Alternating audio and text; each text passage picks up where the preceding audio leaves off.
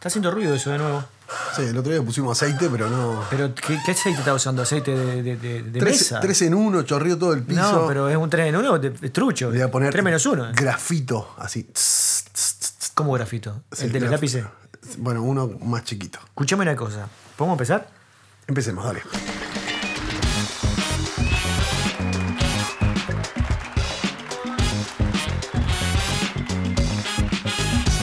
Pará, ¿estás grabando? Digo porque la otra vez eh, algo hiciste mal. Y todo lo importante quedó afuera. La gente cree que sos un genio y eh, esto viene a demostrar todo lo El- contrario. el- la- las, críticas- las mejores críticas del podcast, dice, ¿por qué bien que suena? no, que- No el contenido, ¿Qué sino- comentarios interesantes? No, dice, pero suena bien. El ¿eh? continente, siempre. Sí. ¡Basta! ¡Hacer ese ruido! ¿Qué querés que haga, mijo? Bueno. Eh, ¿Cómo va la comedia, Muniz? Qué buena pregunta, Juan Pablo Olivera. Qué bueno escucharte nuevamente. Tuvimos mí una también- semana. También es un placer, déjame saludarte. Por favor, muchas Nos gracias. saludamos recién, pero para la gente no. El público Yo renueva. tengo una pregunta para hacerte antes de comenzar cualquier cosa. Dígame. Entre las bebidas preferidas para la noche, para ver un show de stand-up, ¿es el Fernet para vos? ¿Para mí? Sí. Yo soy to- tomador de, de Fernet. Eh, me gusta mucho el gin tonic y, y la cerveza. Me parece pizza y cerveza es un buen maridaje. Sí, sí. Finger food. Que la gente no tenga que usar cubiertos, sino que agarre con la mano y para adentro. Qué difícil es explicarle eso a los bares cuando vas a ir a producir en un, bo- en un nuevo bar y que los tipos tienen una carta de comida y dicen, no, con tenedor y cuchillo. Y dicen, no, no, no, algo más simple. Y dicen, no, pero yo no puedo. ¿No? Queda la crisis de que si no venden los platos que tienen, bueno, para ese día hay stand-up, hace otros platos. hace-. Eh, eh, Los dueños de bares son un poco negados por momentos. Bueno, qué buena pregunta. Qué buen comentario. El comentario viene en este sentido. Eh, para el stand-up, una de las particularidades que tiene el stand-up es que se puede hacer con muy pocos elementos. No requiere escenografía ni, ni, ni mucho puesta en escena. Se requiere que se escuche bien, que haya un micrófono, que estén. eh, Una luz eh, que ilumine ahí un espacio más o menos. Y muchas veces algunos bares no pueden ni siquiera sostener eso, que es la mínima, mínima, mínima. No podemos hacerle entender eso, le vamos a hacer entender que, que hay que servir comida que se coma con la mano y no. Hay, un, hay un lugar que hacen stand-up eh, todo el año y eso, y que tiene la particularidad de que es un lugar medio que quiere ser como fino. No es muy fino, pero quiere ser, es medio pretencioso. Y entonces tiene, tiene estos de que vos llegás y tiene como cuatro cubiertos. Ajá. Y, y uno más adelante con unas copas y todo lo demás. Entonces, claro, para el stand-up eso ya marca una disposición física de las personas que van a ver que están como rígidas. Porque si vos tenés esa, esa puesta en escena, Acartonado todo. complicás todo. Entonces, ¿qué, ¿cuánto rato necesitas el comediante para lograr romper esa distancia que se genera por un plato, por un simple puesta en escena? Del... En cambio, si vos tenés una pizza, el tipo está, ya, ya está. Pizza es amistad, es amigos, cerveza, eh, vamos a tomar, un- eh, vamos a reírnos. Cambia la disposición. Pizza y cerveza es el maridaje, Sí, no hemos hecho con empanadas. Podríamos, creo que la empanada, en, por ejemplo, en Córdoba, ¿hay empanadas y fernet para ver stand-up? Amigos podemos- cordobeses. Estuve en un club de comedia en Córdoba y en Mendoza. No me acuerdo si fueron empanadas lo que comí. Este, debo haber llegado borracho. Sí, sí, y además con ese pie mejor cambiar. Eh, tuvimos una semana, estamos grabando esto, eh, ¿qué día es hoy? Lunes y mañana lo publicamos. Claro, martes. claro, pero para ¿qué día es hoy? Lunes 10, martes Lunes 11 10, de- febrero del 2020 lo publicaremos. Eso. Y estuvimos en una semana muy agitada a nivel stand-up, con muchos, muchos shows y todo lo demás. Juan Pablo Olivera, les quiero contar algo sobre Juan Pablo. Para los que no lo conocen, es un muchacho que le gusta mucho la noche, que trabaja mucho en la noche. Los dos trabajamos la noche, pero Juan Pablo hace muchas actividades más allá del stand-up, como por ejemplo, va a vernissage, eventos sociales, le gusta mucho la cosa social. Pero has estado viendo mucho stand-up y en lugares nuevos que no Pa- conocías. Particularmente, esta semana metí, ¿qué? Comedy, perdón, la semana pasada, Comedy, 3100. 3100, que no lo Y- conocías. y- que no lo conocía la primera vez que iba. Y ayer de noche, de sábado, no, domingo a la noche, perdón, domingo a la noche, fui a ver a un comediante venezolano, amigo, que se llama Nanutria. Y Nanutria. Nanutria, con N, Nanutria.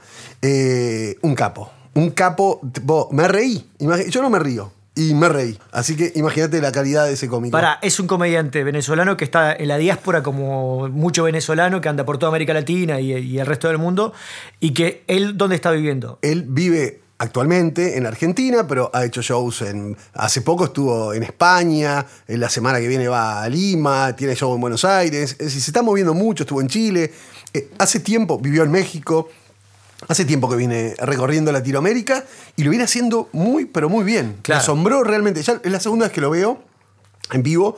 Eh, compartimos la vez pasada con Fer Sangiao y con Simonetti, con- cenamos un día X y me asombró. Es, es un show este mucho más auténtico que el anterior. ¿Y dónde lo viste la otra vez? ¿Acá en Montevideo también? Sí, acá en Montevideo. Y el público que son venezolanos Sí, principalmente. sí, éramos seis uruguayos. Ah, cuatro uruguayos. Qué bueno sentirse Es muy, eh, muy extranjero en pocos. tu hace, país. Hace, qué bueno, hace- referencias a, a eso, pero sí, sí. Escuchá. Come- pero comedia no precisa ser uruguayo. Ah, eso quiero ni- preguntarte. Ni, ser venezolano para entender nada. Es universal. Es universal. Bien. De vuelta, auténtico, exquisito los- las cosas que dicen. No es pretencioso para nada. No viene a, evan- a evangelizar hablando de temas. De, no, no, no, no. ¿Habla de pasa. política? ¿Habla de Venezuela y su realidad? Ah, habla de Venezuela. Eh, sí, habla un poco de Venezuela, de lo mal que están y que, y que los, no, no voy a contar lo que hace, pero digo, sí, toca temas como venezolano, obvio, y además es para público venezolano eh, que, que ha emigrado. Entonces sí toca algunos temas, pero no se mete con política. Bien. Y de vuelta, no es pretencioso, es absolutamente llano, eh, de, de temas comunes, pero con vuelo, que es lo que le falta a la comedia local. ¿Cómo que se llama el hombre? Nanutria. Perfecto, gracias. por- Arroba Nanutria. Bien, a propósito de, de vuelo local, el que está volando en este momento es Diego Viñolo, que está en España, haciendo una mini gira eh, por España. Fue a, eh, con una preagenda y se ve que consiguió más, eh, más escenarios. Estaba para actuando en Madrid y en Barcelona. Primero en plan Open Mic y ya estaba en grillas en lugares y estaba, iba a ser el unipersonal en algunos de estos días. Así que si no conocen a Diego Viñolo o le interesan, búsquenlo por las redes para saber qué está haciendo por allá o por donde sea. Digo, porque es el uruguayo que creo que es el comediante latinoamericano con más kilómetros recorridos, me parece. Sí, no sé si latinoamericano, por cierto, el uruguayo, sin lugar a dudas. Sí, sí, y hablando de gente que tiene vuelo, bueno, Diego Viñolo ha puesto desde hace bastante tiempo su ojo Claro. educado a nivel comedia en temas que muchos no están abordando. Sí, porque cuando vos tenés que salir del país, imagino que tenés que preparar un material universal, eh, evitando algunos localismos y trabajando con premisas que puedan ser entendidas en todas partes. ¿no? Este, él ha recorrido todos los festivales de, de América Latina y siempre lo vuelven a citar, así que si te vuelven a llamar es porque estás haciendo bien tu trabajo. Digo, na- nadie Debe ser universal. debe ser universal. A propósito de universales, queremos ponerle un poco a, a la apuesta. Adelante, mira, sonó tu teléfono. Que, mm, sí. ¿Sabés que se puede? Hay un botoncito para dejarlo en silencio. Muy bien. Eh, estaba- haciendo un repaso de los bares que hacen comedia en Montevideo y lo que se llamaría área metropolitana. Y quiero contárselos a, a los que están escuchando a esta fecha. Y a mí, que soy que tengo noche, pero no tanta. Bueno, pero amigos, si ustedes la mayoría de las cosas te lo te repaso. El lugar que tiene más shows de stand-up en Montevideo, en Uruguay, es el Garibaldi, el Gari, manejado por Agustín Domínguez, que tiene siete días a la semana, de lunes a lunes, y le podemos decir que tiene un más dos, porque los viernes y los sábados tiene trasnoche. No siempre de comedia stand-up, pero sí siempre con alguna actividad vinculada, por ejemplo, magia y comedia, o eh, no sé. el show que hacía el Power. Eh, No, no, era- no, el ahí va, el Power lo hacía el sábado y los viernes lo hacía el Ronco. Ambos eh, ya no lo hacen más. Ahora estaban haciendo magia, un, comedia, un mago comediante. Se va, va girando, va rotando la cosa, Juan Pablo Olivera. Amores, son amores. Todo es muy dinámico. Entonces, eh, el Gary es el, el- el- el lugar que ¿Siete tiene más, días? siete días más dos. Eh, el Comedy tiene seis días de stand-up de martes a domingo. El Garden tiene cuatro días. La fábrica, eh, que es un nuevo lugar de stand-up que empezó en 2019, tiene tres días y ahora sumó uno más, que son los martes con un Open Mic y estaban haciendo eh, unipersonales. Y el otro bar es 3100, que es el que conociste, que es un Exacto. nuevo bar que se, se aleja un poco de la dinámica de los bares. Está más cerca de Garibaldi que el resto de, de los bares. Y él tiene también cuatro días de stand-up, de miércoles a sábado. Y Heckler, que el año pasado tenía cinco días a la semana de stand-up, cerró por temas municipales, ruidos molestos y estas dinámicas con los vecinos. Y eh, ahora abrió con un nuevo nombre, con nuevo dueño, que es el mismo dueño de, de la fábrica, y se llama La Rústica. Pero por ahora es una parrillada. Yo estuve hablando con Gisela Paola, que es la programadora de, de la fábrica, y me dijo que también va a programar en este lugar que se llama La Rústica y que va a haber stand-up, no sabe cuántos días todavía, pero bueno, eh, por ahí vamos la cosa. Estamos hablando de 1, 2, 3, 4, 5, 6 bares de stand-up con por lo menos 4 días a la semana de comedia. Es un número interesante. A eso hay que sumarle una docena de bares que tienen por lo menos un día a la semana stand-up o el Pony Pisador y Viejo Oeste que tienen un par de shows. Eso Montevideo. Después del área metropolitana hay muchos más bares y en Maldonado donde allí está mm, Nico Buga, Buga. Que hace habitualmente uno o dos bares, y está también Cristian Antelo, que está volviendo a hacer producción y también hace magia, que Cristian es uno de los comediantes más versátiles del Uruguay. Quiero quebrar una lanza por Rodrigo Semperena, que en Melo Sí. está empujando la comedia. Sí. Supimos ir con Magritajes Es cierto. por allá, está llevando ahora a Germán Medina. Intentó Y- hacer un y- curso de stand hizo un curso de stand-up. de Bueno, hecho. están moviéndolo allá y digo, a la distancia está aportando lo suyo y es un gran tipo, así que Sí, buena onda con él. ciertamente, sí, sí. Eh, veremos qué pasa este año. Todo, esto es muy dinámico, ¿no? Un año puede haber muchos bares. Esto es lo que estamos nombrando, la mayoría lleva un, bastante tiempo en la dinámica del stand-up local. Así que bien, estás contento, porque viste stand-up más o menos.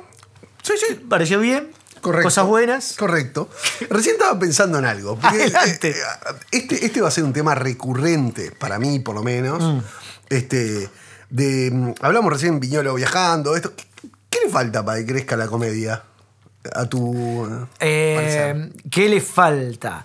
Bueno, que abordar otros temas, ¿no? Abor- abor- abordar De otros temas, sí, sí.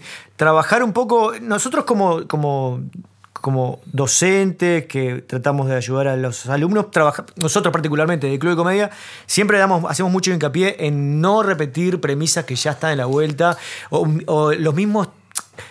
Los tópicos son más o menos lo mismo, Sí. pero buscarle una vuelta nueva para no caer en los lugares comunes. También es una realidad que un cómico cuando recién arranca, lo primero que tiene que hacer es hablar de las cosas que tiene a mano y las cosas que le pasan. Entonces es natural que uno habla de que si está en pareja, de que si no, que si se peleó, que el laburo, Sí. que el ómnibus, que bla, bla, bla. Sí. Pero yo ruego, ruego por el bien de la comedia local que dejemos algunos temas de lado. Sí, cuando dijiste entre manos me imaginé la masturbación, pero bueno, no, estabas hablando de otro tema. Pero también es uno de los temas más recurrentes y tocados por la comedia masculina local. Eh, nosotros, por hay, ejemplo. que, hay que terminar con eso. ya son por chistes favor. fáciles. Tutupach. Dijeron que la parte que más divertida. no Era, era- era la parte de la bobada. Que a propósito, ahora hacemos un micro paréntesis, pero estamos abiertos a que nos tiren temas que podemos abordar en el podcast, este, que nos escriben, que nos, que nos escriban, que nos critiquen, que nos Sí. alienten. ¿Por Sí. qué no? No, nos han hecho muchas críticas. ¿Cómo pueden hacerlo? Eh, mi Instagram es arroba seguime acá. ¿El tuyo? Arroba emuniz ok con Z, E-M-U-N-I-Z-O-K. Y eh, nos llegaron, sí, no sé cómo hacerlo más fácil, eh, necesito un curso. Eh, y entre las cosas que nos dijeron a propósito de eso fue que los comediantes, los temas que le gustaría hablar a algunas personas era que los comediantes profundicen en lo que siente de verdad sobre la vida y no hablar sobre el mundo exterior como si fuera ajeno a él. Claro. ¿no? Es alguno de los temas. Ojalá. Sí, yo de acuerdo, abogo, pero- abogo y evangelizo. Ah, Ah, cuando, cuando, no, no, pero de verdad, cuando el año pasado no estuve tan cerca de los cursos ni tan cerca de la comedia local. Y cuando a veces me cruzo con alguna gente en estas salidas que te digo, eh, me, me pasa que mucha gente dice, ah, el stand-up es una porquería, que no sé qué. Nos Es pasó el otro día. Bueno, nos pasó el otro Ah, día. el un- martes. un- un, un grupo de gente que se fue indignada de, de algunos temas que se habían, se habían tocado en, en el escenario. Y la realidad es que no es el stand-up. Es el puto cómico que está haciendo un- no, no está haciendo un gran trabajo. Claro. Porque el, el comediante y el público se parecen. El artista y el público se parecen. Sí, que es una de esas cosas bien interesantes lo que estás diciendo. Claro. Eh, fue, fue muy significativo porque Juan Pablo, que estaba afuera, eh, tranquilo, así salió a refrescarse porque había mucho calor, las personas que se iban y Juan Pablo les agarró y dice, para, para, para, ¿por qué te vas? Tratando le, de... le pregunté de verdad, ¿y por qué te vas? No, son misóginos de mierda, que no sé. qué". Pero, Pero verdad ni siquiera había sido muy No, misógino. Fue un pero- comentario que no le cayó bien, más la Tiró suma una- de otros y ya está. Está bien. Lo cierto es que eh, invito a los que no son comediantes y están escuchando este podcast que afinen un poco el lápiz y que averigüen y que sigan en redes sociales y que eh, eh, empiecen a ver a los comediantes que, que tienen peso y que hablan de las cosas. ¿Cómo Claro. darse cuenta? Bueno, siguiendo a Club de Comedia y viendo algunas cosas que programamos, por ejemplo. Sí, pero está, está bien lo que decís, porque en verdad, si no caemos en la generalización de el stand-up es una cagada, porque No, viste un show de stand-up de cinco principiantes. Y bueno, loco, normalmente un principiante tiene mucho para aprender. Oh. Este, danos una oportunidad a la comedia de stand-up de, de mostrar otras, otras facetas. Yo lamento cada vez que, que alguien del público se queja de, de- de- de lo que está pasando arriba del escenario, porque, porque hay cómicos, de verdad, con un vuelo, con un tempo, con un, con un nivel de comedia excelente, y, ojalá que esa gente se encuentre con eso, y, y- porque el stand-up vino para quedarse, es inevitable, Sí. pero, pero Un- una realmente me una docena de años ya ar- arriba del escenario vienen a confirmar que no es una moda como quisieron decirlo. El, el- el otro día, eh, sobre lo que estás diciendo, me, me acuerdo de, de una de las críticas al el último especial de Dave Chappelle. El, el último especial de Dave Chappelle generó mucha controversia porque Chappelle se, se la dio con todo, contra todos y no se cortó ninguna, ¿no? Y entonces eh, muchas, muchas personas saltaron, de, importantes de, Estados Unidos, críticos de- de- del mundo del stand-up, y entre las, la, la crítica más simple que había era, eh, claro, tiene un público que baila y aplaude todo. Y sí, es lo que uno hace, busca su público para que... Obvio. Estamos, lo que estaba diciendo, ¿no? Uno busca su público, pero todo. En, en- la música, vos no vas a ver a Rolling Stones y le vas a reclamar, ¡eh, hacete una- un jazz! ¿Qué? Dejate de joder con los tres acordes de los Ramones. Y no, si vos con los Ramones porque te gusta que hagan tres acordes. Si haces cuatro, ya te parece que está mal. En ese sentido, eh, en, esto, en este tiempo donde he estado investigando un poquito de redes sociales, más allá que no esté haciendo eh, fervientemente este, contenido y cosas para redes, así como al palo, eh, muchos hablan de que primero. Esto se, esto habló en, un coso de audiencias que fui de, cómo subir a Spotify, de bla, bla, bla. De, de- de redes sociales este, es, la, es la base para los músicos y para los artistas. Es decir, planean. Antes tenías que hacer un demo y hacer no sé qué. Ahora te dicen, no, no, primero cautiva a tu público y después hablamos de grabar un disco. Ah, Como- bien. De verdad, ¿eh? Claro, De verdad. Eh, hablan, realmente hay que hacer redes y realmente hay que tener un público que, con, con que traccionar tu arte. Sí, en en ese sentido, quizás el más adelantado de todo fue Pablo Llenar, que fue rápidamente encontró un público en las redes sociales, la metió ahí y eso logró que pudiera ser el unipersonal y empezar a generar un público y todo lo demás, ¿verdad? Después Sí. vinieron otros comediantes. Eh, Obviamente que hay más comediantes que trabajan muy en las redes. Yo estoy trabajando con, con el Canario Fernández, Gaucho Influencer, y que está encontrando un personaje muy fuerte en las redes. Tremendo. Que nos está permitiendo hacer el sexto espectáculo consecutivo en Sala Under Movie. eh, Agotado. agotada la central. Agotado. O sea, si vos no tenés. Un, un nicho Total. tremendo, porque Tremendo. Gaucho Influencer, búsquenlo Sí, eh, sí. en Instagram. Es temática uruguaya, plan. Y sabes que le llega muchísimo. Como este, horizontal. Horizontal, digamos. horizontal. Está, eh, es un. Ahí va. Y si- el uso del lenguaje como para apto para ser un blanco que pueda actuar en el medio de un festival en el interior sin que le genere.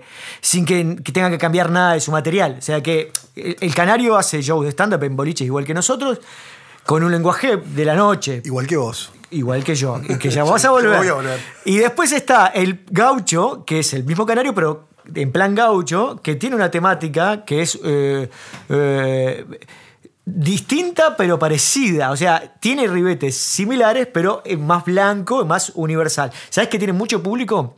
En el interior argentino.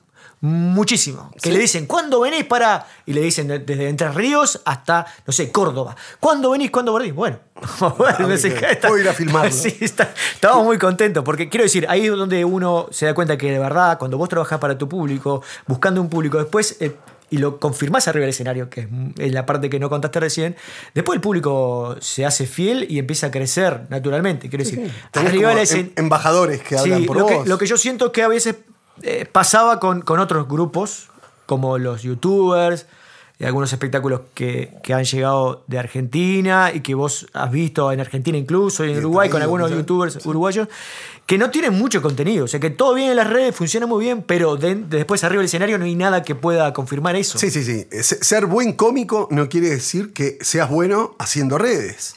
Y ser bueno haciendo redes no significa que seas buen cómico. Claro. Entonces, y pasa con, con ejemplos locales, ejemplos internet. Es decir, pasa. Sí, no, no, sí. no, no, no, no es este. Puede ser bueno, bueno, lo que dije. Chao, no tiene Sí, misterio. Así que- Vos, vos trabajás con, eh, con, con Hernán Casiari, que es un caso emblemático de cómo trabajar el público. ¿no? Hernán tiene muchos años, es un escritor, es un bloguero, fue primero, eh, es un dramaturgo, ve- devenido dramaturgo, periodista, que tiene su propia revista, que ha hecho de todo y que... Siempre por su camino. Siempre es muy por- interesante hablar con Hernán. ¿eh? Sí, ¿cuándo lo vamos a traer?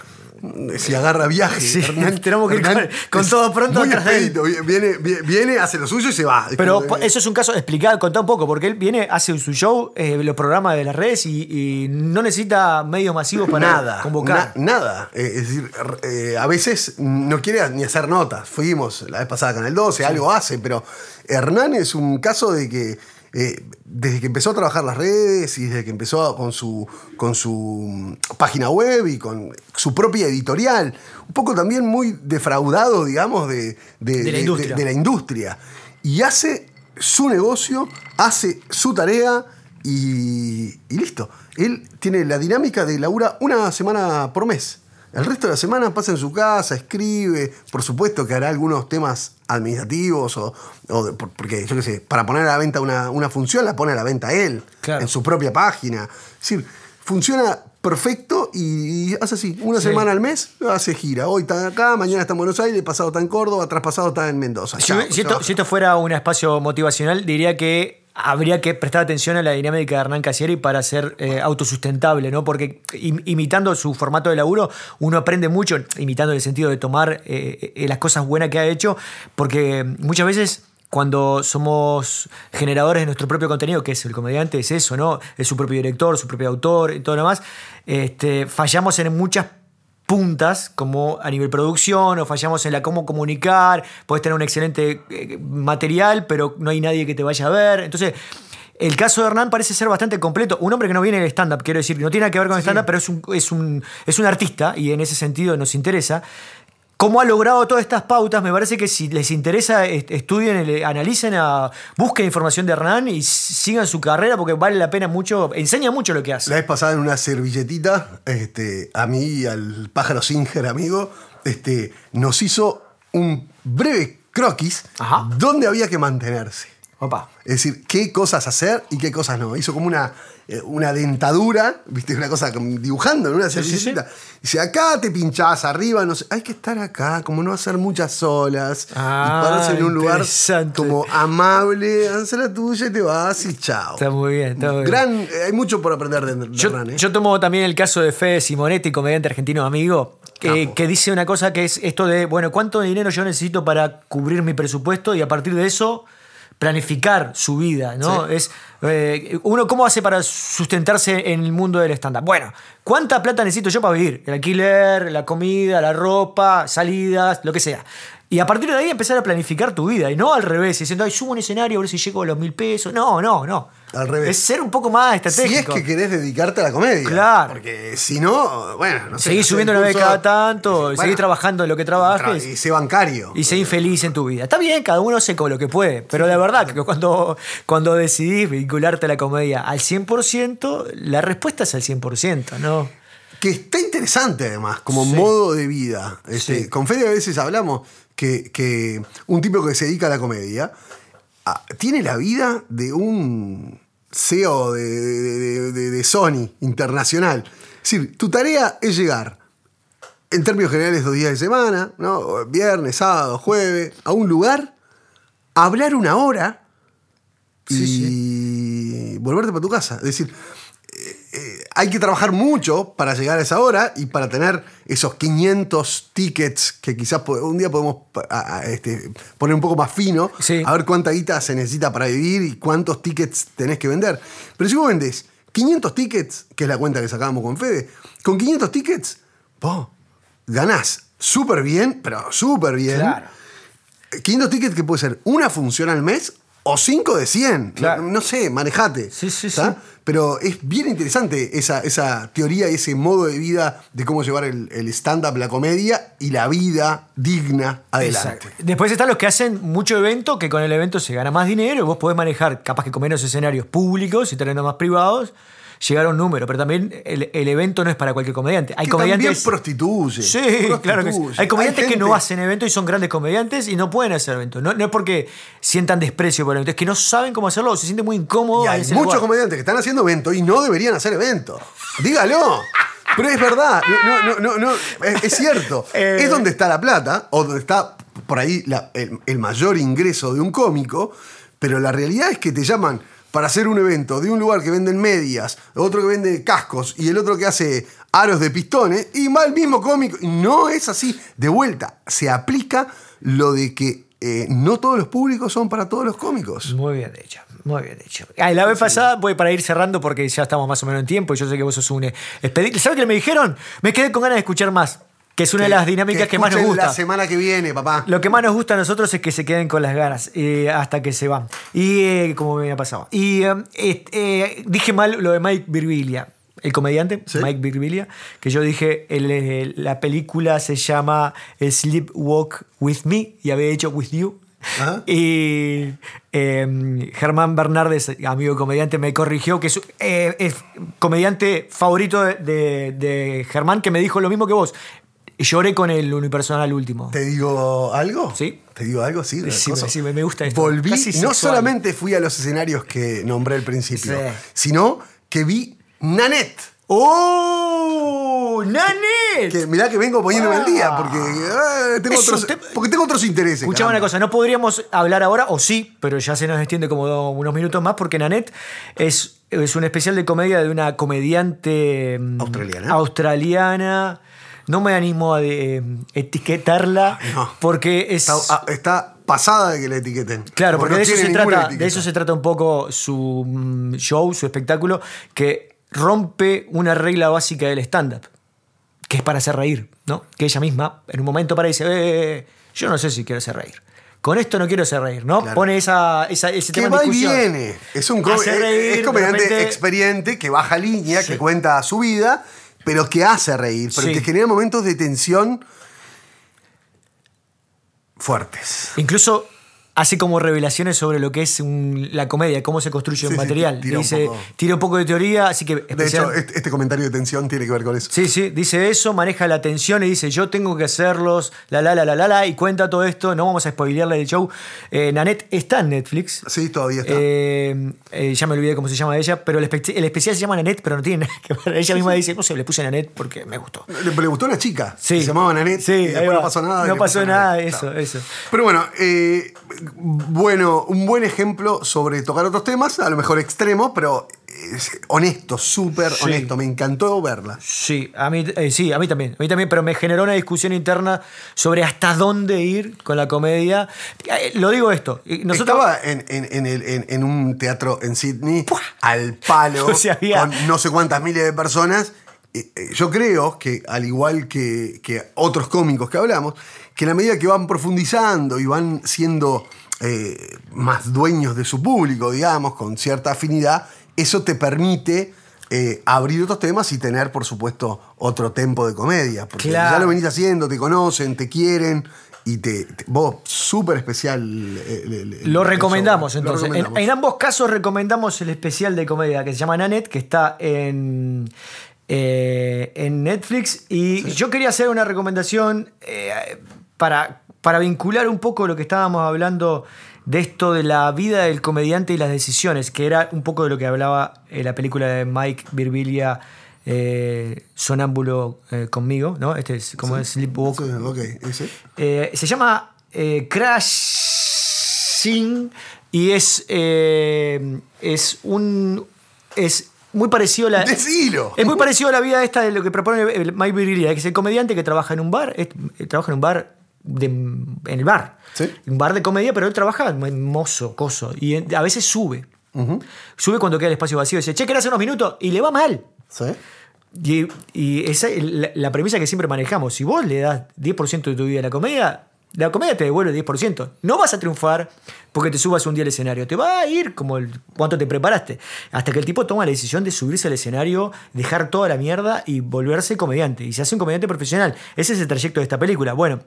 Esta serie trabaja en la misma dinámica, que es esto de el tipo queda, se, la mujer lo deja, Le, le metía los cuernos. Empecé a verla, me lo recomendaste. Y le metía los cuernos y el tipo eh, "Vos", pero le metía los cuernos, pero el tipo dice, onda, tenés razón, es onda. pff, Yo también lo hubiera hecho, ¿no? Es como no tiene, no tiene, no se siente, no se siente mal por eso. Y empieza a tratar de ser comediante de verdad, de dejar de ser el que vive a expensa de su mujer que le banca todo lo. Estudia atorrante y se pone a hacer. Y te, te muestra cómo es la comedia en Nueva York, cómo es la comedia de bares. O sea, los comediantes pagan para subir el escenario. Sí, total, total. Nosotros somos muy, muy. Todos estos bares que nombramos al principio y todo lo demás, cobrás todas las veces. Con nosotros hemos cobrado, eh, eh, incentivamos que se pague desde el primer escenario. Y en estos lugares, los tipos pagan para subir. O sea, ¿de qué formato? Mirá, acá necesitamos 10 personas. Si no, traes la, si no vendés 10 entradas, no entrás. O sea, no subís. Y, o tenés que pagar tantos tragos. ¿Lo pagás vos o lo pagan tus amigos que vengan? Ok. ¿Se entiende esta Sí, sí, dinámica? la dinámica. Hasta que logran un lugar en la grilla. O sea, y suben a las 3 de la mañana. O sea, un horario donde hay un 10 laburo- personas con la cara de culo del cansancio de Pero hacerme reír. Así es la comedia, un laburo artesanal. Artesanal. ¿No vamos con eso o que señor. decir algo más? No, no, no. Im- im- imposible mejorar eh, eso. Eh, repetimos. Arroba, seguime acá. Arroba eh, Muniz OK, Club de Comedia. Empezamos cursos de stand-up el 17 De febrero. de febrero. Ahora lo digo bien. Sí, eh, para todos aquellos. Ah, nos han preguntado si hacemos curso online. Todavía no. Todavía no. Estamos implementando el formato, pero estamos eh, físicamente el 17 de febrero, curso intensivo a fin de mes, al principio de abril, Otro. Y ahí vamos. Eh, generación 35. Dejen comentarios, eh, cosas, temas que quieran que, quieran que toquemos. Acá estamos. Gracias por su atenta escucha. Te quedó bien el Fernet. Che, ¿se habrá escuchado mucho el ruido de la silla? Vamos, es insoportable ese ruido de la silla. Me imagino que con las cosas que harán vos en la silla de. ¡Ah! ¡Ah! ah". El vecino diciendo: ¡Pará de una vez! ¡Te juro que la silla! ¡Te juro que la silla!